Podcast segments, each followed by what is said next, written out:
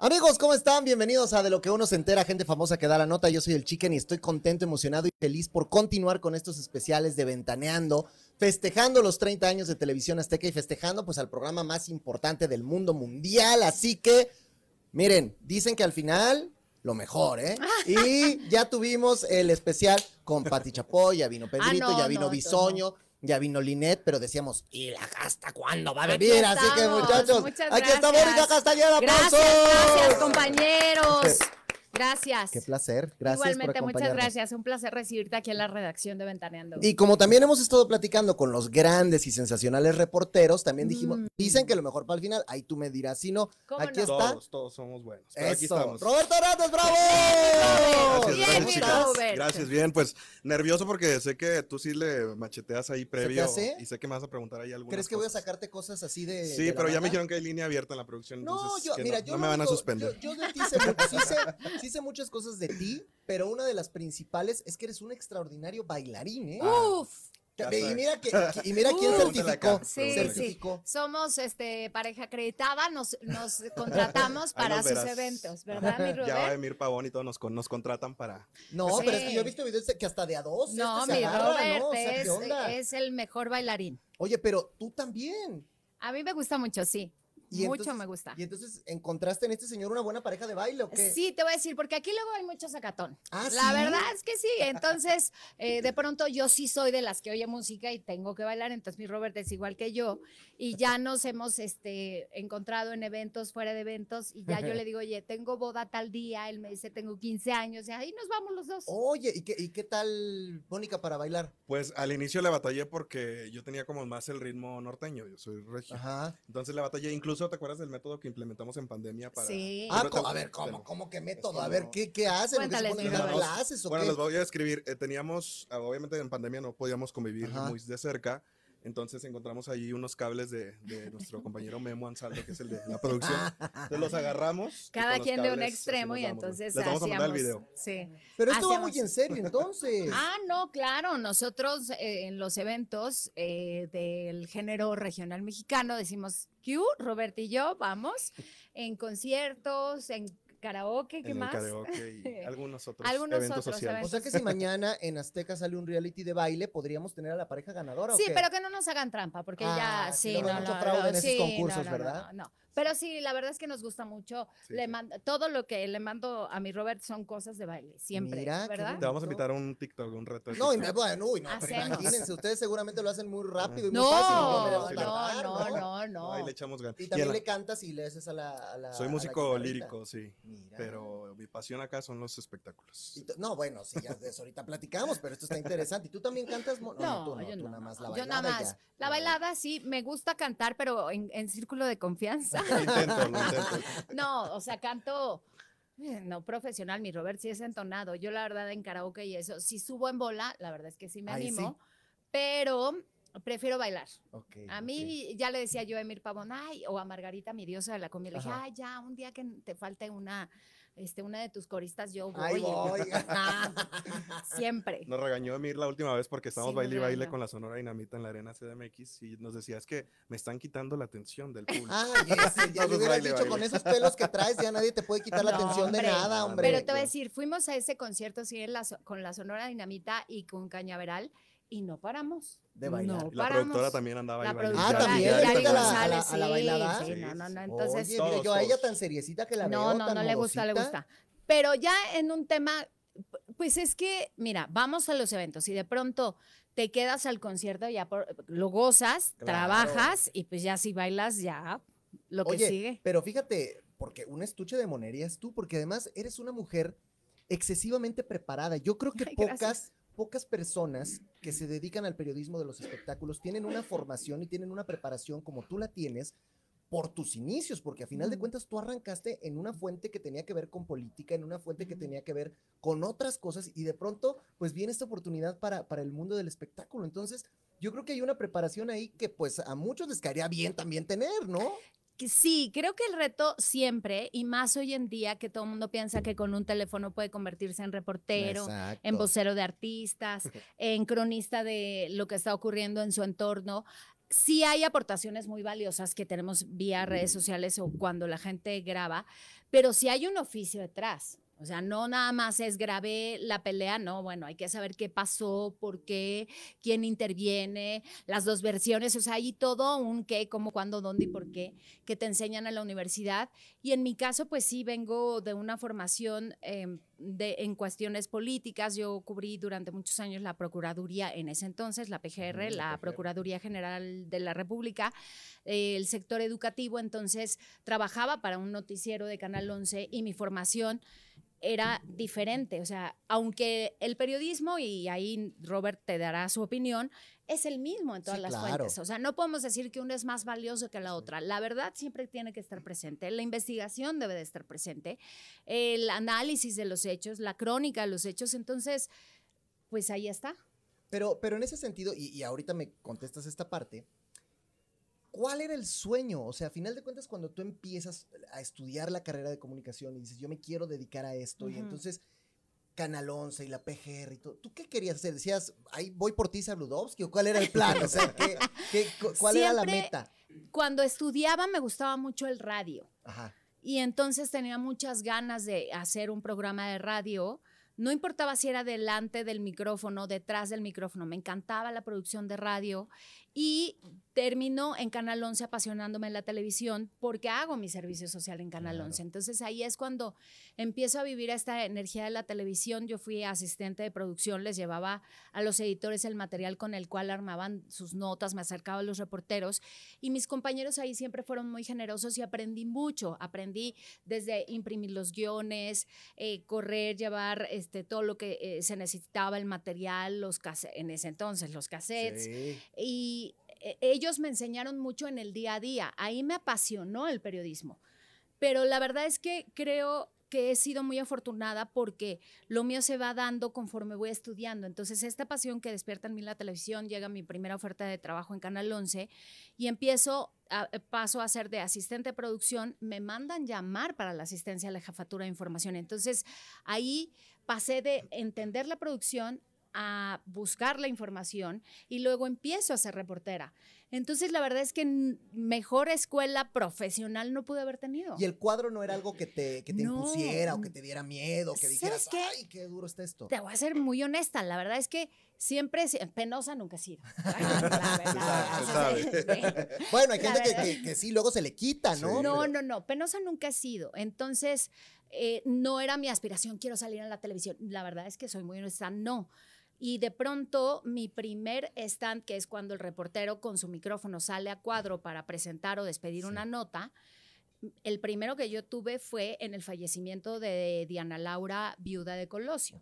¿no? Entonces era un evento muy destacado, era un funeral y les quiero decir que yo estaba eh, de guardia en el Hospital Médica Sur donde ella estaba ingresada y en ese momento muere y de ahí pues fue el traslado del cuerpo, el traslado a la agencia funeraria ya en la zona de Félix Cuevas, en la del Valle, y yo tenía un traje azul con este, espirales dorados. Entonces yo decía, yo no puedo salir así, ¿qué hago?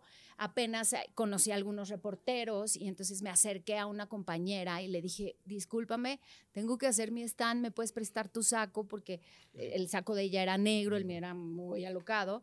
Y así, y entonces empiezas y vas aprendiendo muchas cosas y así empecé. Es que estos, estos trucos, ¿no? Y estas cosas que uno tiene que hacer, como cuando tú, por ejemplo, ¿te acuerdas de la boda de Ninel? Ah, cómo no, mi Robert. Ya no me acordaba, pero sí.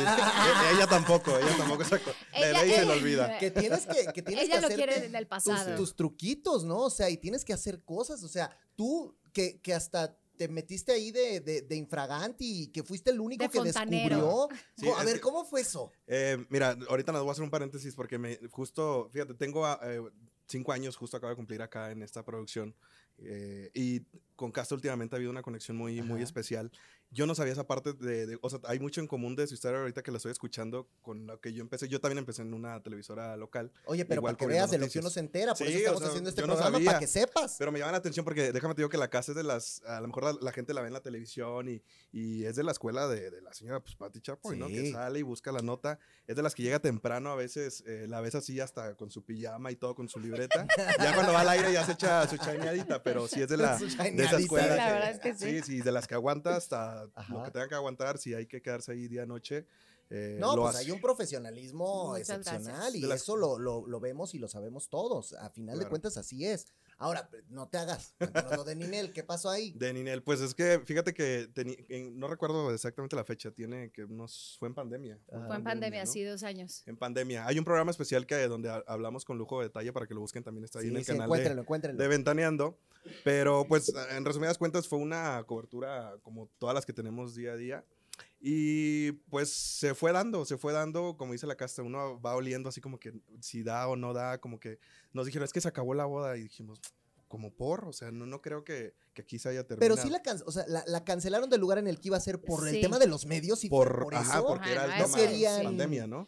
Por el tema pandemia y porque en el lugar donde se supone Que nadie sabía, llegaron todos los medios de comunicación, entonces dijo, ay, agarro mis flores, mis manteles, mis copas me las llevo. y me las llevo y me voy No, a ir a casar a quién sabe dónde se casó. Ajá, en el a de la casa de una amiga en un fraccionamiento para que nadie entre. ¡Ah! Pero cual Y- nadie, y porque luego- ventaneando estaba listo. Exacto. Bueno, Es que estaban todos los medios ahí ese día. Entonces había camiones afuera de carga, empiezan a echar en, una- en un camión las flores, en otro el banquete. Y estaba mi compañero Germán Win, que por aquí anda Ajá. también. De hecho, él estaba haciendo los enlaces. Yo llego y me dicen, ¿sabes qué? Me dice Rosario, la jefa de información. Dice, ¿sabes qué? Hay este movimiento allá, lánzate porque si va a haber, hay algo extraño ahí como que Sí, no sí, nos sí. cuadra.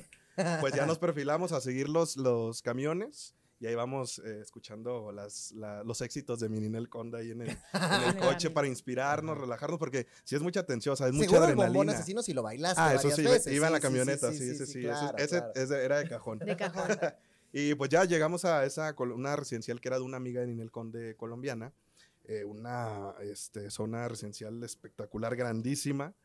Y pues cayó la noche, entonces cuando ya ven que llegan a, la seguridad interna empieza, que, empieza a ver que llegan todos los, los medios, se ponen como nerviosos y es cuando empieza como a alterarse ahí la situación y dije, este es mi momento de el distractor, ajá, y pues ya, a entrar, pedí el baño prestado y el, el de la caseta de vigilancia y como que pues pásale, Que pásale. ya ándale. no trabaja ahí. No, queda claro que después de eso se Y le acabó la chamba. Que estuve como 40 minutos, yo creo, ahí encerrado en el baño esperando como que el momento para No, dijeron, escapar. este sí anda mal. Sí. Le cayó algo muy, pero muy mal. 40. No, pues, Dicen la- que después de cinco minutos ya pipí no es, pero ya más, imagínate, 40, no. estaba pues, armando oye. mi nota, estaba Sí, armando sí, mi nota. sí. Y luego, Pues ya después de ahí, eh, Rosario me pasa la dirección, que era unas cuantas cuadras, pero me la pasó un poco más tarde, entonces no la teníamos. Y pues yo me fui a caminar hasta el otro lado de la otra residencial, creo que había en conjunto, ahí enseguida, solito. solo. Me metí a una zona así como pantanosa, de, eran hojas secas y me acuerdo que se me iba el pie ahí. O sea, sí, sí andaba medio asustado, pero en ese momento también la adrenalina juega un- Claro, sé. te una- lleva, te lleva. te lleva. Y pues ya dimos con la dirección y pues ya lo demás es, es historia. Pero ve, fíjate que, qué interesante todo esto, ¿no? Cómo a veces el, el buscar una nota, el traer esa nota, porque tú lo sabes, a ver, cuando tú estás trabajando en un medio de, de política, cuando tú estás trabajando en esta fuente, no hay, no traigo la nota, es No. la consigues o la consigues Totalmente. y hazle como puedas. Entonces Sí. tú también creces con esta escuela y es algo que traes también a, la, a la comunicación de los espectáculos, decir, o se tiene la nota o se tiene y si no, hago todo por conseguirla. Claro, porque en mi caso, cuando hago esta transición de, me quedé, me corrieron de Canal 11 porque hay cambio de, de, di- de administración Sí, y entonces ya se sabes, ya sabes. siempre, siempre, órale, y la más nueva, vámonos. Entonces, cuando se da este cambio, era esta época donde Televisión Azteca iniciaba en este maravilloso recorrido, recorrido de la televisión, entonces muchos no querían a Televisión Azteca en sus eventos. Y yo llegaba y me- a mí me decían, no, es que no puedes pasar. Y yo decía, ¿cómo que? ¿Por qué no voy a poder pasar? Por. Pues, ¿cómo o sea, no, entendía muy no? bien y eh, entendía la competencia, pero decía, espérame un segundo.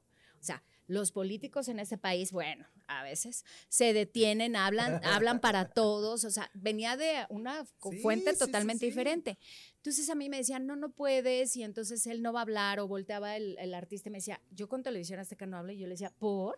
Entonces, no me quedaba y no me causaba ni miedo, ni incomodidad, o sea, entonces buscaba y buscaba y así conseguí muchas cosas, ¿no? Y, y se convertía así en una estira y afloje porque se espantaban de aquel lado o muchas empresas no nos invitaban a sus eventos y era esperar en Sí. las afueras para que saliera el artista o el comunicador o el que fuera y literal quisiera con su voluntad darte algo. Muchos decían, apaga la cámara y no, es que mira, si, si te doy una entrevista me meto en un problema. Me vetan. Y entonces, sí, Sí, pero o sea, te parecía raro, era como me parecía ver, muy ¿cómo? raro, no te estoy Sí, entendiendo. persona que- sí. Entonces seguía preguntando y al final, en este pregunta y pregunta, pues terminaban diciéndome lo que yo quería y ya regresaba en ese entonces con mi jefa Mónica Garza y le decía, bueno, aquí está. Así. Oye, ahora, ahora que mencionas a Mónica Garza, fíjate, te, te platico esto. A mí me tocó trabajar ocho años con una persona pues muy querida ya para mí, que es Luisa Carrandi, una de las grandes locutoras de radio. Trabajamos ahí en Mix mucho tiempo. Ujú. Y yo sé que una de tus primeras Sí. aproximaciones dentro de todo este tema del espectáculo fue un evento donde estaba precisamente Luisa, Luisa, Carrandi, en que, Alfa que era de. Alfa, ¿no? Sí. ¿Cómo, ¿Cómo fue eso? ¿Cómo recuerdas ese, ese episodio? Me acuerdo perfecto, un evento con Luisa Carrandi y nuestro queridísimo Enrique Aguilera que hacían Alfa Dance sí. en una discoteca, ¿no? Porque discoteca en ese entonces, con Caló. Entonces yo lo que sabía de Caló era capitán, y que Claudio Yarto traía gorra y lentes, ¿no? Sí. Pero mm, la verdad es que mis compañeros camarógrafos, que ahí otra vez Robert me apoyará, creo, porque se hace un equipo de trabajo. O sea, tú vas eh, con un compañero con el que estás horas esperando y pasas momentos eh, profesionales y personales divertidos y a veces no. Y en ese entonces, mi queridísimo Ferni Luna, que fue un camarógrafo durante muchos años aquí, llegábamos y yo volteaba y decía, ok, calo. ¿No? Y, y me avisaban que Sí, iba a ser sí, y la verdad me documentaba. Y entonces yo llegaba y aplicaba como la estrategia de ver qué estaban haciendo. Claro, entiendes, están grabando un video, entonces, ¿de qué es el video? Otra vez, ¿no? Hay una formación que te permite ir averiguando y entendiendo qué está sucediendo ahí, o platicaba con Ferni, o platicaba con aquel o cual. Y de pronto en la conversación, creo que siempre una enorme virtud del reportero debe ser escuchar a quien está hablando contigo. Entonces, en ese intercambio de ideas, me tardaba muchísimo en las primeras entrevistas porque yo decía, ¿qué más y qué más y qué más? Entonces, les, les hacía preguntas y ya cuando sentía que ya tenía como las respuestas adecuadas, ya, ah, gracias. Y Sí, ya porque- terminaba porque la... ya, a lo mejor sí, si tú ya. tenías ya cerquita al jefe Diego, tenías a Cedillo cerca, o tenías cerca a todos estos, era fácil, ¿no? Decir, ah, bueno, esto les pregunto Pues lo que mira, sea, los pero- políticos nunca son fáciles, ¿no? Porque, Porque, además te- capotean. Claro, y además siempre le quieren dar la vuelta a la verdad. a algunos. Que Entonces... también se parece a varios de los que entrevistan en los sí, espectáculos. Por eso que te digo que yo de pronto, porque en ese sentido, si no es lo mismo que un político te hable de una reforma electoral o de una aprobación en el Senado o de un detenido por tales o cuales cantidades sí, de sí, droga, o, de, o sea, una cosa sí mucho más seria a que algún famoso te diga si sí o no tiene una relación con tal o cual persona. Entonces las preguntas a mí nunca me generaron un problema Claro. no me fueron incómodas y yo, e- esa era mi mentalidad, a ver, yo te pregunto y lo sigo pensando, a ver, Claro. uno hace preguntas, está en el otro saber qué responde y la responsabilidad de su respuesta. Yo hago preguntas. Pero, por ejemplo, en ese entendido, eh, Robert, ¿cómo, ¿cómo es? Porque tienes que tener la piel muy dura también para que alguien te Para responda mal, para que te insulten, para que te digan o para que te sobajen, cuando además tú estás haciendo un trabajo pues muy respetable, ¿no? ¿Cómo, ¿Cómo hacer para eso? Y si nos puedes platicar algún momento donde de verdad en tu carrera tú has dicho, neta, esto sí no estuvo nada chido, me sentí muy mal y ya quiero casi casi aventar la toalla porque no me gustó lo que pasó hoy. Es difícil, sí, porque como dice Castan, un- uno no deja de, o sea, al inicio creo que es más difícil, ya conforme pasa el tiempo, como que sabes controlarlo más, pero no deja a veces de, de afectarte, porque sí, eh, enfrente a veces eh, te quieren minimizar o el, el- el comentario así, con que va ahí con un poquito de, de sazón, así como que te tiran y dices, ay, o sea, sí, sí duele, nunca deja de doler, porque pues es tu equipo, ¿no? Es, a veces hacen comentarios eh, a otro compañero, al programa, y dices, pues es, es mi familia, ¿no? Es mi equipo, es mi playera, y pues obviamente sí, sí te, te afecta, pero ya conforme pasa el tiempo creo que lo vas como... eh, sa- sa- lo vas sabiendo como controlar, Manejar. ¿no? Mi casa, porque sí. La última vez, por ejemplo, en, así una situación, por ejemplo, con Livia Brito, con Ajá. Livia Brito que... Todo eh, mundo, ¿verdad? Se pelea con Livia pues, Brito. sí, es sí, como sí. que que sí, ella- sí. sí, sí, y la, la- o sea, eso es real, están las imágenes y todo, salió aquí la nota en Ventaneando. Y literal me tenía así agarrado, así como me agarró las manitas de puerco así con las dos y no me soltaba. y yo, no, no me estés grabando. Entonces, es esa- ese momento donde también y la- era pues, la producción de Televisa. Entonces llegan y pues, eh, pues estabas también, ah, ese día estaba solo porque estaba haciendo el, el Pero paparazzi cuando con te mi celular. pesca, sí te agarra, Sí ¿qué te da sientes tú? impotencia, o sea, Dices, te da impotencia, jalo, pero, pues, suelto un Claro, yello, no, no, ¿qué no, hago? no puede- bueno, es- ah, estamos hablando también que es, es una Sí, mujer, pues ¿no? sí, Eso ya pero- también depende de, de cada uno. Jamás le, obviamente le, le insultaría, pero sí, sí te da mucha impotencia en ese momento, pero pues no te queda más que pues eh, documentar todo porque esa va a ser tu única arma en ese momento. Lo que sí es un hecho es que trabajar en Azteca, en espectáculos en Azteca, también va generando una escuela. Y quisiera que me contaras esto porque el otro día me decía Linet, me decía, Ujú, ujú. es que yo la sufrí con la casta porque fue ruda conmigo, se portaba luego medio gacha porque pues yo iba entrando, yo iba empezando y ella era así como de, a ver, órale. O sea, que tú sí te le ponías brava. ¿Te acuerdas de ese momento Sí, cuando claro. empezaba? ¿Cómo? No, cómo no, lo pero no me acuerdo de Linet, me acuerdo de. O sea, no, Todavía es que no me acuerdo de Linet. pero- Todavía. A ver, espérame un segundo. Linet, No, no. Linet, la escaleta. Ay, te iba a contestar, no. No, pero lo recuerda con cariño porque dice, por ella me forjé y me hice y ella era muy rigurosa. Te voy a decir algo. La verdad es que no es, no es novatada. A ver, espérame un segundo. Estás trabajando para una televisora importantísima a nivel internacional. O sea, quieres poner tu linda cara para decir estoy entrevistando o no.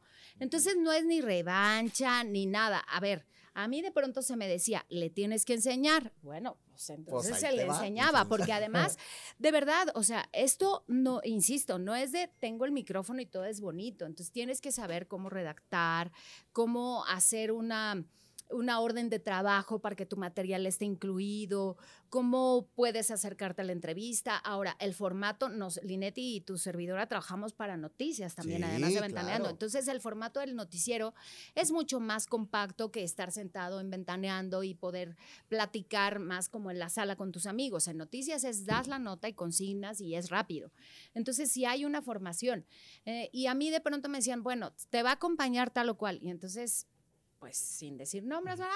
Luego te van acompañando y, ¿y a qué hora acabamos? No, ¿Y cuánto nos falta? Entonces, no, Ya no, me- espérame un segundo, no. Así no en la, escuela, esto. es la escuela ventaneando, chica, eso sí te voy a decir porque Sí. tú llegas aquí, a lo Ajá. mejor ahorita no, no están, pero eh, Ya se fueron, venir. Ya se fue, ya, ya, ya después de las 3 se acabó su ves aquí chamba. a una Mónica Garza, en su Sí, momento una Choco claro. ¿verdad, Ernest? Y están, si van a hacer una entrevista, ellas se sientan, redactan, se sientan con los editores, o sea, es la escuela, pues de aquí, es, y se agradece porque, pues, no todas, lo- no cualquier conductora Pues que es que en es una televisión lo hace. escuela que se llama éxito y ahí está y ustedes lo Y tienen. es responsabilidad y compromiso, porque sí es muy sencillo pensar que tú puedes empezar a delegar tu trabajo. Y en este, en, en la televisión, todos los días cambia no solo la información, sino los elementos con los cuales aprendes a hacer la televisión. Claro.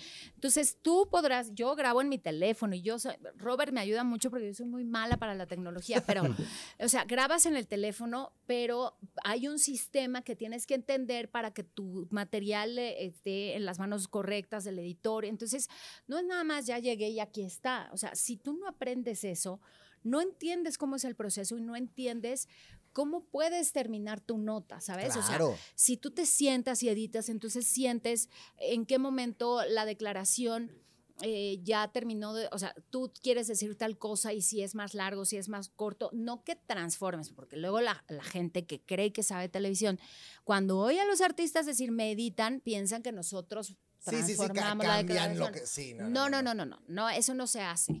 Por lo menos no aquí. O sea, eliges qué sirve tu entrevista. Entonces, para que tú elijas eso, tienes que haber escuchado tu entrevista, ya tienes una idea, llegas aquí, te sientes con el editor, calificas el material en el sentido que dices, empieza aquí, termina acá, escribes lo que va a decir la nota. O sea, es un proceso que requiere de mucho tiempo, de muchas manos, de mucho compromiso. Entonces, que de pronto era, ay, ¿a qué hora nos vamos? No, mamá. No, no, no. Y, Espérame.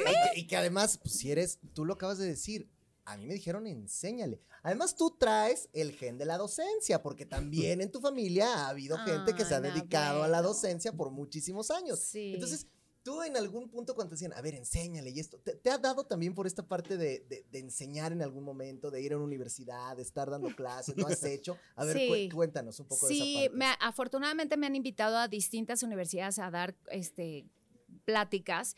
Y aquí en el Centro de Formación Actoral de Televisión Ajá. Azteca, en el CEFAT, en algún momento nos pidieron que durante los sábados ayudáramos a un grupo de personas a entender cómo funciona la televisión. Entonces yo, la verdad, además te voy a decir algo, yo de verdad sí soy muy ñoña. O sea, sí era yo de la, y Robert te lo puede decir, o sea, todo el mundo aquí se burla, pero yo soy de la que tiene su libreta, tiene colores, plumones de colores, colores en su cajón. ¿Cómo entonces- dice la niña de los plumones? Sí, En sí el soy foro tiene esa. su libreta. Está bien, Sí, pues, claro. oye. Y mira, esta es color rosa, Sí. entonces ya, o sea, voy subrayando tal o cual cosa. De verdad, sí estudio. Entonces yo llegué y, y tuve ese, ese, eso me encantaba y me encantaría dar más clases. Y, y ayudando a estos chicos a entender la parte del periodismo en la televisión. Entonces los puse a ver, o sea, a hacer una nota, a pararse enfrente de una cámara. O sea, muchas cosas que a mí me ayudaron. Un día les dije, a ver, se me van a la calle y entonces tienen media hora para traerme una nota tres minutos de lo que encuentren en donde quiera que se vayan. Pero a la calle hasta afuera o a la calle aquí? A la calle. O Sí, aquí en el foro 9 Claro. decían. Ahí ves Sí, a Linet sí, corriendo. A la- pero algunos, a la calle, güey. A la calle. Entonces, sí, a la calle. Y entonces Claro. se fueron a la calle y entonces ya regresas, entiendes una estructura y lo vas viviendo y lo vas entendiendo.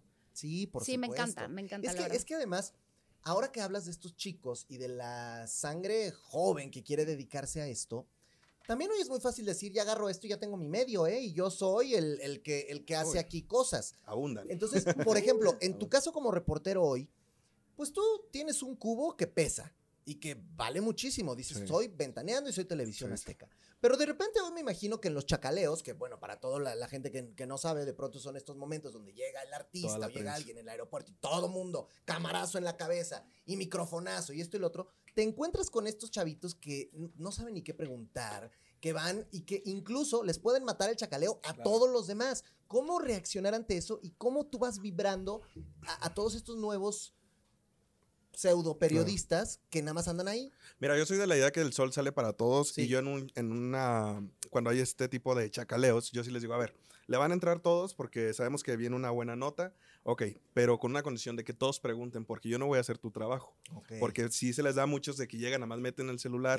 Y y se ha dado mucho esa fusión últimamente, los mismos compañeros de aquí eh, estamos en una sinergia justo en eso para pues, evitar que, que surjan ese tipo de, de compañeros que nada más van y meten el celular y pues ya es bien fácil, van y venden la nota a- Claro, en Estados claro. Unidos que las pagan bastante bien, entonces pues ya de eso se, se sustentan, está bien, pero digo, si vas a entrarle a los fregadazos también, pues Y ya van agarrando como su, su callito, ¿no? Y me imagino que ahí te puedes incluso juntar con el de otro medio y el del otro medio y el del otro medio, y que son como los demás experiencia y Ujú. dicen, a ver, aquí sí vamos a repartir el queso, pero ya sabemos Sí. cómo va la onda, ¿no? Sí, el, el medio del espectáculo. Fíjate que es algo que, que también me gustó porque yo anteriormente también, igual que Casta en la local, cubría noticias, pero el, el- el gremio del espectáculo, la fuente de espectáculos más bien, es muy unida. O sea, cuando hay afuera realmente una situación que un compañero está en peligro, se, o sea, se unen. Mi casa no me dejará mentir que es de las primeras en saltar. Oye, Sí. hay, hay gente acá que nos está viendo y que les agradecemos muchísimo. Dice Amanda Lagos, saludos desde Nicaragua, los veo a diario, bendiciones, bonito. guapa mi Mónica. Gracias. Isaías Leiva, saludos Moni, la adoro por trabajadora. Gracias. De Anaí Montes de Oca, saludos a los dos.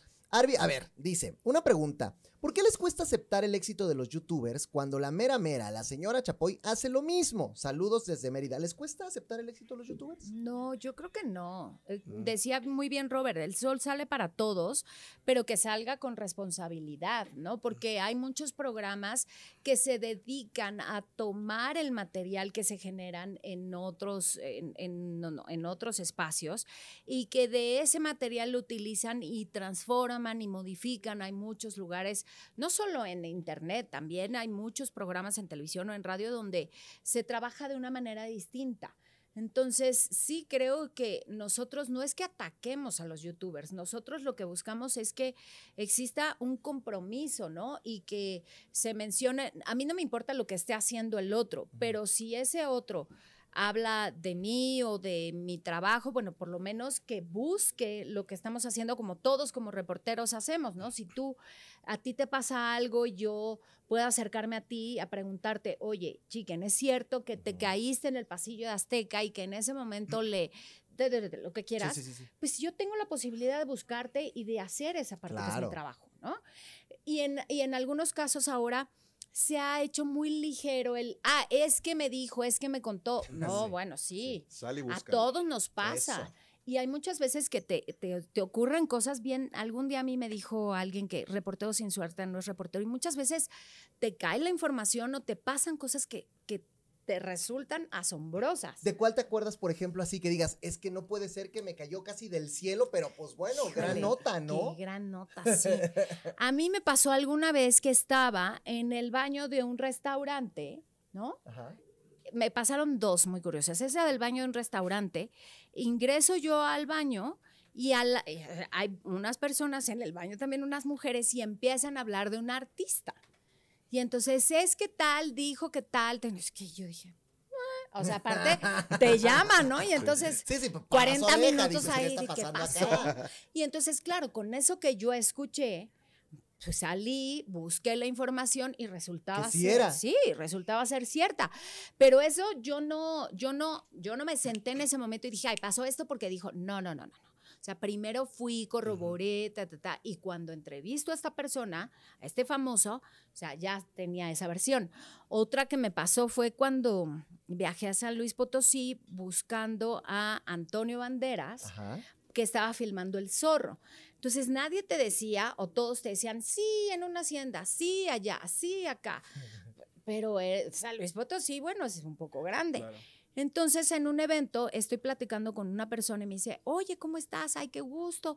Porque sí, es que Antonio Banderas, que está filmando, ay, filma en la hacienda, era de mi tía, de mi prima, de mi... no-". Y yo, ¿cómo? Dígame. Y Casa luego... con su libreta. Sí, y Sí, yo con los así- colores, subrayando con el ¿Sabes? Y entonces, cuando le digo, no, pero, o sea, claro, además también tú tienes tus, tus mañas, ¿no? Claro, entonces ella empieza a hablar de eso y yo dije, de aquí soy, y yo, no me diga.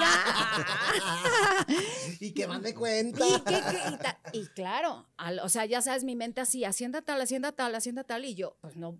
Entonces terminé la conversación y fui, busqué mi plumita, este, transcribí lo que ella me había dicho y al otro día fui, busqué la hacienda en un mapa y llegué a la hacienda donde estaba Antonio Banderas. ¿Y pudiste hacer algo con él? No, no, no, o sea, le montamos una guardia, nos metimos, este, pecho tierra, tenemos sí las imágenes de banderas luchando O en un lo puente. vieron ahí. Sí, claro, porque además estaba prohibidísimo, entonces Claro. tuvimos que hacer circo, maroma y teatro, pero es lo que te digo, o sea, yo no me dices tú algo ahorita y ya me siento, no, hay una confirmación de Y es que, mira, por ejemplo, pues digo, encontrarte en estos pasillos al tío Richie no es tan fácil, pero si tú te encuentras al tío Richie dices, va, pero a ver, tú te has encontrado a Azcárraga así nomás eh, casualmente, no, y sé que alguien sí, sé que alguien sí, a ver, ¿cómo, cómo estuvo eso? Cuéntanos. Sí, sí me lo- Buenas tardes. Señor, saludos. No, ya ven, bueno, pues así Sí, es la esto, verdad así es que sí. Pues mira, manina. No, no, no, Manina. no, pues aquí, yo- Este- mira, uno se entera. De No, que pero más allá que te entera. entere, te voy a decir, la verdad es que son de esas cosas que recuerdas y como decía Robert, o sea, a mí me tocó con el señor Emilio Azcárraga cuando es esta transición, Jan, de Ajá. que su papá deja la presidencia Sí. de Televisa. Entonces, mi primer encuentro con el señor Emilio Azcárraga fue en el funeral de Octavio Paz. Ok. Entonces sale de Bellas Artes. Y es lo que yo te digo, a mí nadie me dice, o sea, les prometo, a mí nadie me dice, no, ese sí, ese no. Entonces yo lo vi y dije, ¿Por qué no? Voy. Ahí está. No, lo ahí voy está a el entrevistar señor. al señor Azcárraga y le voy a poner el Entonces, cubo. corrí, corrí, corrí, corrí, corrí. Y bueno, y aparte yo llego y lo vi joven y entonces yo, Emilio, no, o sea, perdón, ahí. Entonces ya le pregunté y me contestó muy amable. Los guaruras como que, o sea, no enten, de verdad no claro, dimensionaban claro. y entonces yo metí mi mano, él ya estaba llegando a su coche, entonces yo lo seguí, lo seguí, lo seguí y el guarura intentaba moverme y yo intentaba quedarme. Que no te moviera. Y él fue el que le dijo, no, espérame un segundo. Esa fue la primera vez que nos encontramos. La segunda vez fue, eh, me tocó un festival Acapulco, en donde pues tú no te dejan entrar a nada, porque Sí, ese festival lo hacía Televisa, claro. Entonces ve- decías, ¿dónde está tal famoso? O eh, yo sé que la sede es tal. Y entonces esperabas literal chicken Sí, afuera del sí. hotel. Y ya insisto, el que salía y te quería decir, pues sí, voy a ser conductor del evento, voy a hacer esto. Y tú ocupabas todo ese material. Y una gran gran sede para tener entrevistas era el Baby O. Ah, claro, pues sí, porque ahí llegaba todo mundo. Entonces, en el Baby O, pues no te puedo decir a quiénes me encontré. Y en eso me Sí, ya dicen. cómo, ¿verdad? Ya cómo se los encontró No, también. no, cuando llegaban, cuando llegaban, Ah, querida, no. cuando llegaban, cuando llegaban. Y entonces sí me daba por esperar a que salieran, pero Claro. luego ya no me servían las entrevistas. Entonces llega y entonces, este, o sea, ya ve, ¿y ahora qué haces aquí? Entonces ya empezaba como ese, se daba cuenta que yo estaba en algunos eventos y entonces, ay, Emilio, es que yo quiero saberte. Y siempre, siempre debo de ser muy honesta, siempre me contestó. La última vez fue en su boda. Y en siempre llegaste así, Emilio, en cuates. Sí, la verdad es que yo muy irreverente. O sea, es que es muy Ya su joven. compadre, ya su Es muy joven. Entonces yo lo veía y pues iba con elementos de seguridad porque estás hablando del presidente de una empresa. Pero yo me acercaba y le decía, Emilio, y siempre me contestaba. O sea, no había vez que me dijera no. O sea, había veces me dijera, esa vez, una vez Sí, del. Baby O me dijo, cuando salga Y yo, ¿de verdad? No, pues, Y entonces me esperé a que saliera, lo entrevisté y todo muy amable, pero te hablo de esperarlo a que saliera a 4 de la mañana el camarógrafo y yo en las, en las, claro. en la Y tú bien banqueta. pudiste haber dicho, me voy. Sí, no, pero soy pero terca. era- Era la Soy muy terca, soy muy Oye, la terca. cara de Emilio, imagínate tener un micrófono de... No, de- sí, siempre, siempre, siempre contestó. Siempre pero, hace- pero hace bueno, no. educado. Además, ahí po- me, me quedo pensando en el funeral de Octavio Paz. Para ti, ese momento era de donde también llegaba mucha gente de la política, mucha Cultural, gente cultural. estás mucha- hablando de un Entonces, tú te- personaje- Tú, ahí sí ya te conocías, pero a todo mundo, porque Sí. llegaban también los de espectáculo. Entonces llegó todo mundo ahí que tú tenías muy claro. Además, te voy a decir, yo soy una persona que todos los días escucha noticieros. A mí me apasiona la información en todas las, en todas las ramas, en todos los géneros. Me, me gusta mucho el fútbol, entonces sí escucho música los fines de semana, pero cuando eh, mi camino hacia Televisión Azteca y de Televisión Azteca hacia donde vaya, voy buscando el noticiero. Entonces me puedo escuchar a don Pepe Cárdenas en Radio. Fórmula, a mi maestro Leonardo Curcio, que además admiro sí, sí, profundamente, a Alejandro Villalbazo en la mañana, pero si me toca salir a las 3 de la tarde, entonces oigo a los protagonistas, a este nuestro compañero, ay, Pero si Este, te gusta mucho el fútbol, pues, ¿cómo que el Cruz Azul? A ver, o sea, una cosa es. bueno, tengo bueno, que tener... Necaxa, ¿eh? así que Ah, tampoco estás creas que peor. está. peor, estamos, ya ni, ni avanzamos. ¿Y tú, y, tú, No. y, tú, ¿Y tú eres de rayados o de tigres? Pues soy universitario, siempre Ah, apoyado a los los Tigres, tigres. a los Tigres. Pero hay Ah. una historia ahí que cu- cuando cubría ya también noticias me mandaban a cubrir. Entonces hubo una riña ahí que me dejó un mal sabor de boca con, con las... Es que los aficionados en Monterrey, Son o sea, ya son, son bravos. sí, sí, sí, son Pero bravos. ¿cómo? ¿Te tocó pelea con los Me aficionados? tocó o cubrir una riña que, fíjate, eso, eso nunca lo había contado, para que veas Eso. también la importancia de, de la información. Ahí está, de lo que Eh, entera, teníamos una fuente que es- era Cruz Roja, obviamente, y ellos nos pasaban la información de, de, pues, acontecimientos de última hora y nos reportan esa riña. Entonces, en noticias es igual, es lo que decía Casta ahorita, que no hay mucha diferencia. O sea, el periodismo es igual en todas sus ramas, creo yo, y el, el rigor de tanto espectáculos, de noticias, todos son igual de, de demandantes. Entonces, yo recuerdo que eh, nos reportan la riña, llegamos. Y es igual, allá la competencia, todos quieren ganar también la nota. Y a mí me pasan eh, de la mesa, de la mesa de, de Cruz Roja, que el, el aficionado que habían golpeado en aquel entonces, eh, pues lamentablemente haya fallecido, fallecido, perdón. Me ponen, ya es, es una clave que usamos Sí, sí, que interna, ¿no? Eh, eh, un 5-1. Y yo, ay, Dios.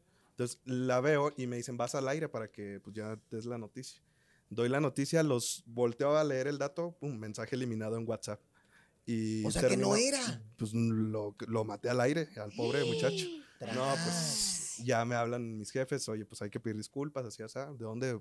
Pues ya, o sea, tuve que dar la cara yo. Entonces, donde ahí te, ahí te cae en ese tipo de, de circunstancias es donde te cae el 20 que, pues no es un juego esto, o sea, la información Claro. es mucha Y que hay que, re- que te responsabilidad. recontraconfirmar antes de, de- Sí. de dar una nota, ¿no? Me aventé Sí. casi una, toda es- esa madrugada con la familia ahí en el hospital hasta recibir noticias del chavo para el otro día abrir el noticiero con información actualizada de él y pues obviamente me fui a disculpar con la familia que, Claro. que pues fue ahí un error de, de información. no, y a cuántos han matado en televisión que luego tienen que meter freno de mano y creo que eso también Pregúntale es a una... José Luis Perales. Ah, y, también- y Eh. esa es una gran responsabilidad que tiene Ventaneando y que tiene Azteca. Yo me acuerdo que nosotros en Venga la Alegría fin de semana nos tocó la muerte de Chabelo Mm. y que fue un acontecimiento pues que nos hace de verdad. Nosotros ya teníamos planeado el programa, Claro. el juego, diversión. Ahí estuvimos. Y en eso, y en eso nos habla, es que allá voy, nos dicen, se muere Chabelo y nosotros así de, ¿llora?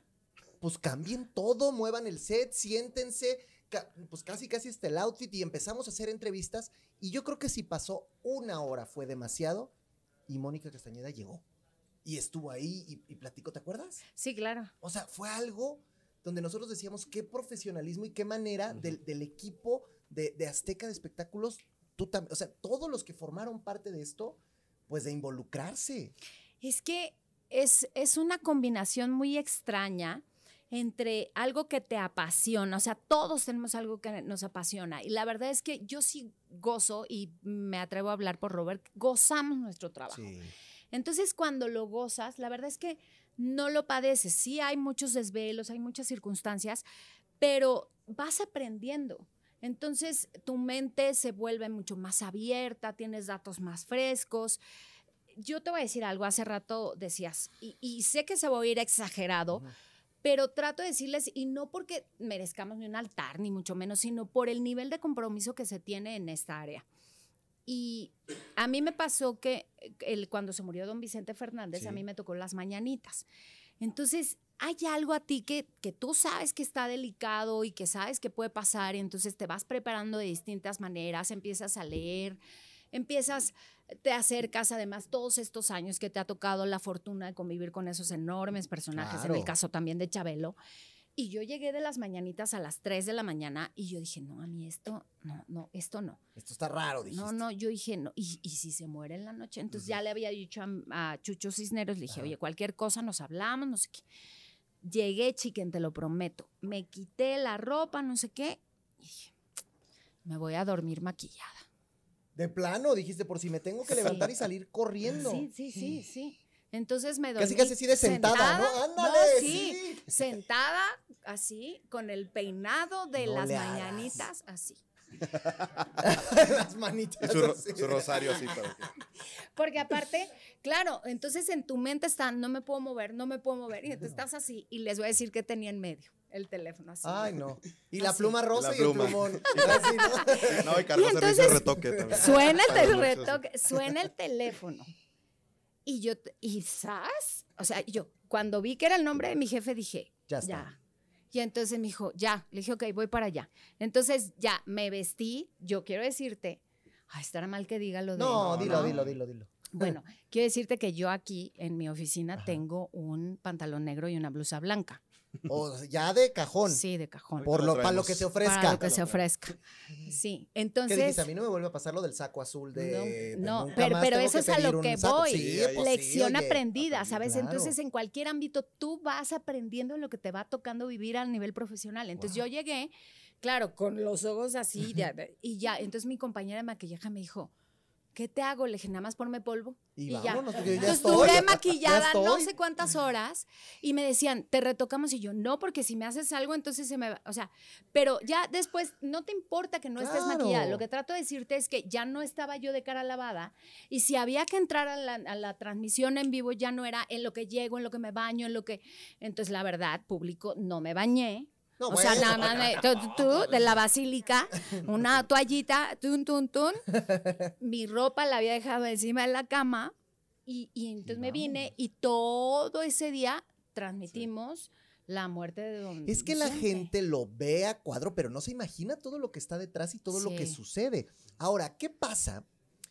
Porque ustedes están muy acostumbrados a dar las notas, a que ustedes sean los portavoces no de las no, no, las notas, las notas, las notas, las notas. No, tú solito, ahí el cochambre está en tu mente, no, no, ¿eh? Yo no dije nada, yo mira, así, mente blanca y pura. Okay, okay. Pero a dar las noticias, porque se ríen ustedes también, dar las noticias, sí, ¿verdad? Dar las noticias. Okay. Pero ¿qué pasa cuando la historia te lleva a que esto cambie? Y entonces tú no das la noticia, sino te conviertes en la noticia, como lo que te pasó en el, en el caso de Olivia Collins y, y, su hija, que me imagino que fue un acontecimiento difícil porque ya la gente no estaba hablando de algo que tú estabas haciendo, que era una cobertura muy importante, sino era, mm. eras tú la noticia. Después de que ha pasado tiempo, ¿cómo lo, cómo lo ves hoy? Igual. O sea, nada cambia. No, hay una lección, evidentemente. Eh, una lección. Yo no puedo dejar de hacer mi trabajo. Claro. ¿Sabes? Claro. Y te voy a decir algo. Yo en ese momento, porque no lo voy a decir otra vez, no es la primera vez que me sucede algo así. es la primera vez que se magnifica de esa manera. Que se hace tan porque, mediático, ¿no? Sí, porque creo que evidentemente el que estuviera el material en redes sociales a, a los segundos o a los minutos, el que este, haya ocurrido de esa manera, eh, pero la verdad es que, y tampoco sin ponerme del lado de una víctima, o sea, es mi trabajo, ni tampoco de enfrentar ni a la señora ni a su hija. Claro. Eh, nos, ha, nos, me- nos ha pasado en muchos otros momentos. O sea, yo he tenido esos roces con otras personas en otros momentos. Sí hay un, un contexto que eh, eh, hubo un momento, chica, en que yo me esforcé muchísimo por aclarar. Ok. Y me doy cuenta que de nada sirve que uno lo aclare porque es algo que se queda. Y eso es algo también que yo sé porque lo he vivido con otras personas. Pero la verdad es que yo no la toqué. O sea, hoy te lo sigo diciendo, o sea, si yo hubiera querido defenderme, o sea, yo lo primero que hice fue poner las manos eh, al frente, o sea, para que, o sea, me detuve, sí, quité mi chamarra que además me rompió. Ah, de ver, que, que eso Además sí me sucedió. Este, y entonces me detuve y si yo me levanto y hago la cara hacia un lado fue porque yo sentí Claro. que había venía que algo. había que venía algo y sentí que la tenía muy cerca. Entonces, lo primero que yo quise evitar era el, el contacto visual Sí, y sí, sí. este que que que, o sea, Claro. Entonces yo hago así y claro que en la imagen puedes entender muchas cosas y puede haber un contexto que tú ves y me das tu versión, que Roberto ve y me da su versión. Yo te digo lo que yo viví, o sea, yo me acerco a su mamá porque era la mejor amiga de la señora Claro. y nosotros, tenía a mi compañero Jesús Cisneros de un lado, me avienta el micrófono, yo la topo de frente con otros compañeros y pasa lo que, lo que ocurre. Si yo hubiera querido golpear a alguien en ese momento, desde el del primer punto que yo recibo una agresión, si yo hubiera perdido el control, lo hubiera podido hacer. ¿No? Porque además... Este, no estoy justificando la violencia, pero si a mí me agreden, Claro, por lo menos quieres- yo pude sí. haberle quitado la mano y decirle, oye, no, y sí le, le dije, no hay ni una sola grosería en No. todo el diálogo que yo tuve con ella, ni una mala palabra, porque claro que me la sé, claro que la sé decir. Y te lo prometo que yo cuando empezó a pasar todo esto, yo dije, si yo, res- o sea, mi mente iba como, no, no, no, Mónica. Y entonces yo le decía, ¿qué te pasa? Suéltame, porque no me soltaba. El golpe en el cuello. Entonces los demás compañeros empiezan a reaccionar. Y sí, yo termina todo eso, seguimos, seguimos, seguimos. Y lo que se ve, sí, sí hay una patada, insisto, sí, sí la hay, a la puerta de la, de la reja donde ellas estaban ingresando y que nosotros queríamos detener, sí hay una fuerza en la patada, porque todos los reporteros que venían detrás de mí querían, o sea, venían sin frenar. Yo en ese momento no pienso en que me voy a convertir en la nota. ¿No? ¿En qué momento tú dimensionas que, que esto se fue hacia otro lugar? O sea, ¿cuándo te das cuenta? ¿Pasó mucho tiempo? ¿No tanto? ¿Te hablaron? ¿Entraste al, al Twitter y lo viste? ¿Las redes No, sociales? ¿Cómo, cómo te yo diste no soy- cuenta? Yo soy una persona que utiliza las redes sociales, me gustan las redes sociales, las utilizo como contenido. eh, no soy una persona que esté todo el tiempo en el teléfono, pero soy, o sea, en ese momento mi prioridad era ver quién entraba y salía. Claro. Entonces yo, mi concentración estaba en lo que estaba ocurriendo. O sea, como que pasó y dijiste, bueno, ya incidente lamentable, yo sigo con la nota con y vamos mis a- a lo compañeros, mío. además no habíamos comido, empezaba a justo llover. eso, perdón que interrumpa. El- fíjate, yo puedo hablar en esa situación porque, eh, bueno, en ese, esa cobertura, porque a mí me tocó también. Llegamos, Moni, tú no me dejarás mentir, eh, Chucho Cisneros estaba por ahí, Jorge Patiño. Cuando empieza a trascender la noticia por redes como a las 10, 10 y media de la noche de un domingo, porque yo recuerdo ese día me Domingo la para guardia. lunes, sí. Yo terminé aquí mi guardia, eran como las 10 y empieza a circular en redes. Dije, no, no es posible. Acababa, de- acababa yo de ir ese fin de semana a Juliantla, porque fue también Sí, lo sí, de Don sí. Giovanni, o sea, se juntó todo. Entonces, cuando sucede todo esto, estamos hablando de que ya habían pasado casi tres, más de 15 horas, no sé, Sí, de, de cobertura. Ahí seguían a pie del cañón. Exacto, ahí estábamos y yo recuerdo que sí hablé con, con las jefas y me decían, ¿quieres hacer un cambio? No, era un ambiente bien raro y esto sí se lo, una vez se lo compartí también a, a las jefas. Y yo esa semana, eh, es que era una situación, esto también nunca lo habíamos contado, pero es aquí en, en la zona de Pedregal, entonces pasan camiones eh, de rutas urbanas y, y era un, un, un, ambiente y una situación que, como dices tú, se salió de control. Nosotros estábamos haciendo nuestro trabajo, poca gente lo entiende porque sí, a veces de, eh, nos decían cosas espantosas. Eh, lo que nos decían en redes pasaba la gente en los camiones, Ay, no te no, miento, y nos mentaban claro, y nos decían, claro. hasta que, fíjate, la que nos puso el ejemplo ese día fue Maribel Guardia, que es una tipaza, una siempre reina, sí. la ves siempre en aeropuerto, donde quiera que la veas Maribel es una, es una reina, es una dama, y nunca te, te va a negar una entrevista recuerdo ese día cuando salió, o sea, lo, a los compañeros que nos dicen que, este, carreñeros, o sea, cosas espantosas, te lo juro que los veías y era el semblante de todos así. O sea, me acuerdo y se me respeto, pone la piel sí. chinita. O sea, piensan que porque a veces nos dedicamos a esto no tenemos no esa insensibilidad. Ah, exacto. Pero además ahí también te voy a decir algo. Eh, hoy en día tienes todo esto como muy a la mano. Me preguntabas, ¿cuándo te diste cuenta? Pues me di cuenta, o sea, yo ni siquiera pasó y yo ni siquiera le hablé a mi jefe de, oye, pasó esto. No me di cuenta cuando me habló un amigo que me dijo, oye, te, o sea, un amigo abogado me dijo, te acabo de ver, estás bien, necesitas algo y yo, ¿de qué ¿De me qué? hablas? Y entonces cuando, me, cuando empezaron a llegar los mensajes dije, mm, ya esto ya está, está fuera. Sí. Entonces ya ahí pensé en redes sociales, no vi nada y entonces ya ahí le mandé un mensaje a mi jefe, le dije, eh, pasó algo con, con, con este, en la cobertura. Y, este, y te voy a decir algo, tan, yo nunca pensé en convertirme en la nota que mi material en la primera nota que yo hice para Hechos AM, el noticiero matutino, no lleva eso, no llevaba eso, porque yo entiendo cuál es mi papel claro. y mi papel no es ser la nota. Después te conviertes en la nota porque sí había que salir a aclarar lo que estaba pasando. No, por supuesto. Y aquí sí cambia una parte en que yo entiendo hoy día que soy conductora de uno de los programas de espectáculos más importantes de los últimos 20 años de este país. Entonces, claro que se ve muy dramático, claro que se ve este, exagerado, claro que hay muchas versiones. Yo trato de respetar muchísimo el trabajo que hago, no, no a partir de hace 10 días, en estos Por más supuesto. de 20 años que tengo de carrera. La verdad me apena mucho cómo se dieron las cosas, me apena muchísimo lo que sucedió, pero yo sigo haciendo mi trabajo de la misma manera. Ese día yo no fui agresiva con esta persona, si eh, se sintió que éramos agresivos en el hacerle una entrevista, pues sí, lo puedo entender, pero no es el primer funeral que me toca cubrir, ni, ni a ninguno de mis compañeros. Y quien que levante la mano, reporteros. Quien sí, me sí. diga que en el próximo funeral no van a buscar no, una entrevista supuesto. con alguien que tenga que ver. Es que lo tienes que hacer. Y en este caso yo recuerdo también mucho que sí hubo una polarización porque hubo gente que, que, estaba en contra, pero también mucha gente que te defendió, que estuvo sí. contigo, que decía... Gracias. Y, y, ahí es donde a lo mejor, porque yo me acuerdo cuando fue el tema del Oscar, que a, que a Ricardo Casares le llovió gachísimo mm. y que mm. todo el mundo se lo tundió ahí, si era casi todos contra él y decíamos, ay, pobre de Ricky. Pero en este caso no, o sea, en, en, tu caso fue, pues los que estaban a favor, los que estaban en contra. Y, y ahí es a donde quiero ir ahora. ¿Cómo, ¿Cómo manejar ser esta persona pública? Porque aunque, como tú dices, te dedicas a contar la información, pues hoy estás sentada en una silla muy importante, en una sala muy especial, y además eres una persona que la gente ubica, también por tus segmentos en noticias, por todo esto. ¿Cómo es para ti llevar esta situación de ser una persona pública, de que en la calle te paren, te pidan autógrafo, te pidan foto, porque seguramente te sucede en los eventos, en las obras de teatro? ¿Te gusta, te disgusta, lo ves como parte del trabajo? ¿Cómo, cómo, lo, cómo lo vives este día a día? Yo vivo agradezco muchísimo que alguien se tome el detalle de decirme casta una foto, que me hable de cosas que ocurren en el foro y de que ven en la televisión. Eh, agradezco muchísimo esas muestras de cariño.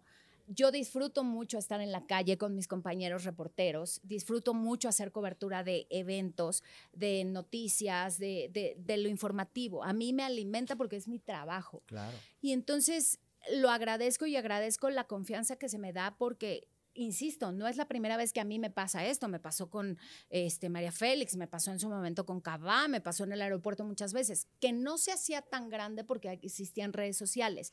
Lo que sí no entiendo, y eso también se convierte en una lección, en donde pones tú... Eh, no tu credibilidad, sino tu responsabilidad profesional. Yo no, y no lo digo con soberbia ni con el afán que se note hacer una persona soberbia. Yo estoy muy segura de lo que hice. Y si yo me hubiera equivocado, y si yo le hubiera pegado primero, y si yo hubiera cometido un error, de entrada lo habría platicado con mis jefes, primero que nada, y hubiera ofrecido una disculpa, porque así estoy educada por mis padres, no por ninguna empresa, por mis padres, y porque entiendo la responsabilidad que implica como individuo el faltarle el respeto a alguien con o sin un micrófono. ¿no? Tu padre siempre sentó esas bases. Tu Por padre siempre un supuesto, tipo siempre, muy siempre. rígido. Sí, mi padre, mi abuelo, mi mamá, todos. Entonces, a mí no soy una persona que me dé miedo pedir perdón si me equivoco. Lo haré las veces que sea necesario. Y yo lo dije en algún momento, si la señora Olivia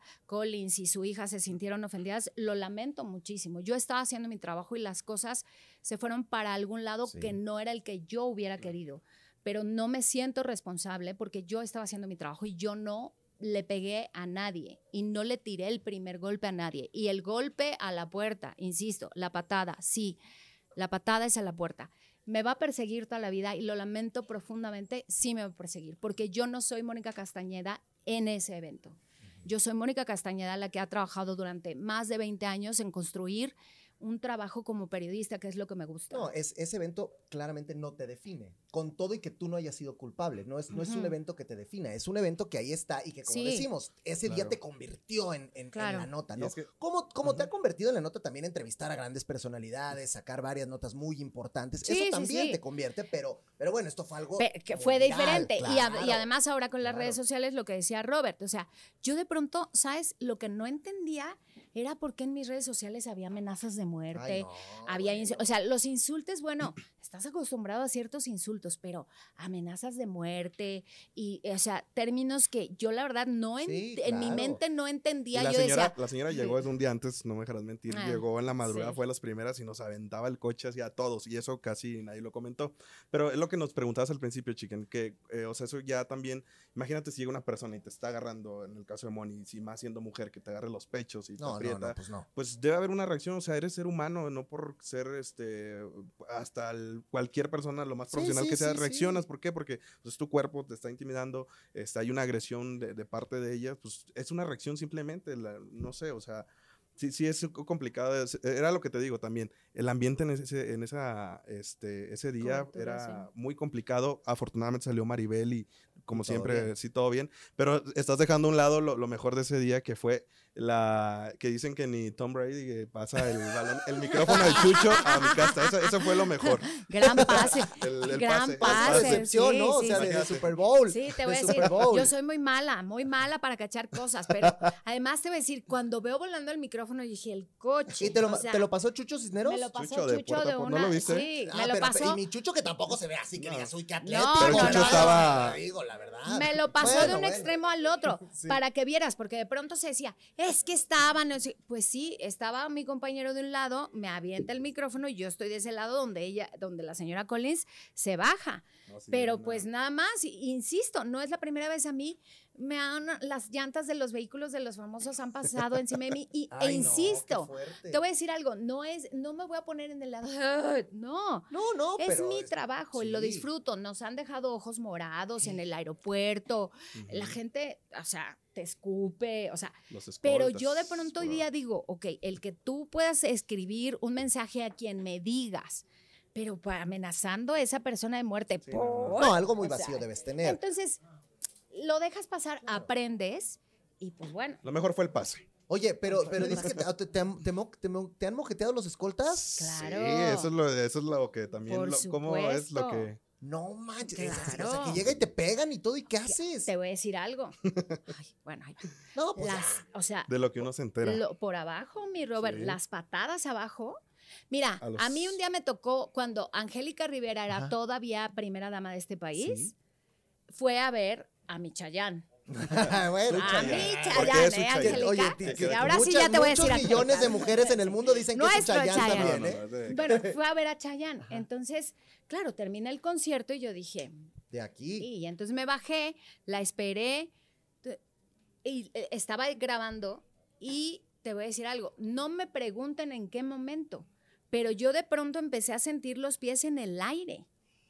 En el aire, el equipo de seguridad, que no hablabas de cualquier cosa, porque estamos hablando del Estado Mayor, Sí. sin, la verdad, sin agredirme. O sea, Nomás no, te, no, no, no. te levantaron. O sea, yo le tocaba el cristal a ella, claro, y el, la camioneta blindada, entonces ella monísima me decía, no puedo bajarlo. Y yo, bueno, desde aquí dime y no sé qué. Y yo caminaba junto a la camioneta y de pronto dije, Voy ¿Qué Estoy pasó? volando. Estoy. Tengo una nueva capacidad, la de volar. Entonces, claro, los de seguridad ya me querían quitar y cómo me levantaron. No te, o sea, no te lo puedo yo decir. O sea, yo iba así y, Y yo volabas. dije, bueno, le dije, le- y entonces nada más le dije yo, no me vaya a soltar. Pero como esa te puede decir, no o sea, te pegan en las costillas, Sí, por abajo. a uno que es mujer te pegan muchas veces en, lo- en- en el- en los senos, este, patadas en espinillas o te meten el pie para que te, te- te tropieces y te caigas. Ay, Hay camarógrafos que van caminando, van grabando atrás. ay, para atrás. Entonces todos vamos para atrás.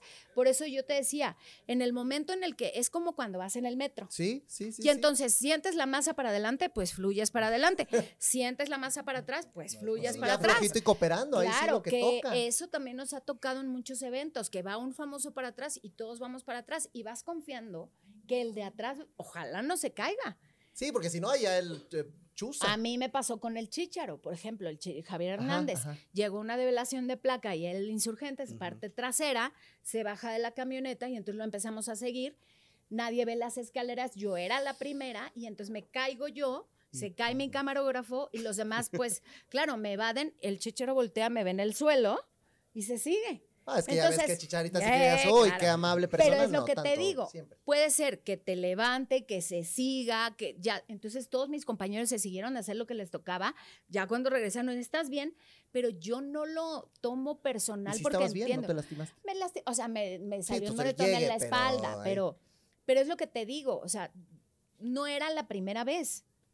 No, pues está cañón. Ahora O sea, los es camarógrafos que- van así con las dos manos Claro. Sí, foco y, tiene que- agarran y y les van por abajo. Les, hacer. Les van Oigan, me, me dicen que ya nos tenemos que ir. Se está poniendo buena la chorcha, oigan, porque ya nos quieren cortar, hombre, qué barbaridad. ¿Qué Pero hay bueno, que pagar o qué? Sí, pues sí, oye, ¿cuánto Apenas otra hora. ¿cuánto ¿Cuesta otra hora? Bueno, mu- muchos saludos, saludos cordiales desde. Michigan, Gracias. maravillosos conductores, saludos a todos, saludazos, saludos a los tres, gracias, bueno, mucha, mucha gente ahí. Y yo nada más para terminar, así como, bueno, hemos platicado de todos estos momentos, quisiera que nos fuéramos con ese día, yo sé que son muchos y que es muy difícil elegirlo, ¿eh?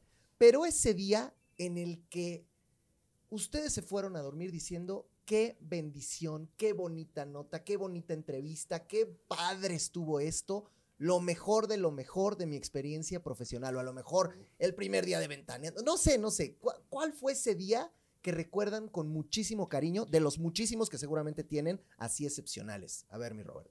Empiezo. Pues yo creo en estos cinco años, el, aquella emisión que nos preparó toda la producción de aquí de, de Ujú. Ventaneando a los reporteros, porque sí fue un momento bien muy padre porque de entrada nos estaba entrevistando la jefa. Y tú sabes que la jefa impone, ¿verdad? Al Sí, inicio estábamos sí, ahí sí, sí. nerviosones. Pero ya después fluyó y creo que eso, bueno, en, mi- en lo personal yo creo que fue eso eh, uno de los momentos más, más gratos porque me había tocado entrevistarla a ella y ya sabes, ¿no? Pues Te la- temblaba de sí, sí, maraca sí. el micrófono. Imagínate, llegué a los, al, no tenía ni el mes y me, vas a entrevistar a la señora y a, a los promos navideños. Ajá. Sí, y, y- y temblando, sí.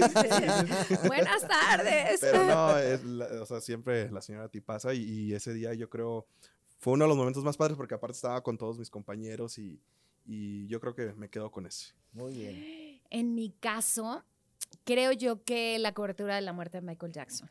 Wow, es que además es un suceso. Sí. Yo creo que nunca habrá una estrella más grande que Michael Jackson en el plano artístico, pero probablemente una persona tan polémica en el plano personal, ¿no? Sí. Y todo lo que significaba esa cobertura. todo lo que significaba porque trabajo en equipo, eh, envío de material, eh, eh, dónde está la nota, dónde se, muchas cosas. La verdad es que creo que fueron 16 días en Estados Unidos con mi camarógrafo, de cambiarnos de un hotel a otro, de de pronto despertar los dos así literal en la misma cama, así vestidos, este, con la cámara, de, de estas cosas agotadoras a nivel físico, pero cuando regresas, yo de mi mente les prometo, y no estoy siendo exa- exagerada, se va a escuchar, Ajá. pero nadie me quita de mi mente el momento en donde yo estaba fuera de ese lugar donde se llevaba a cabo el funeral, en el Staples Center, y entra, ingresa el, el- el cofre de oro. No te hablo en- adentro, te hablo de la calle, o sea, donde estábamos nosotros, de dónde lo vemos, dónde lo vemos, ya sabes, buscando. El momento en que gira a la derecha y nosotros parados ahí. Entonces, en ese momento fue, volteé y le dije, güey, si está muerto.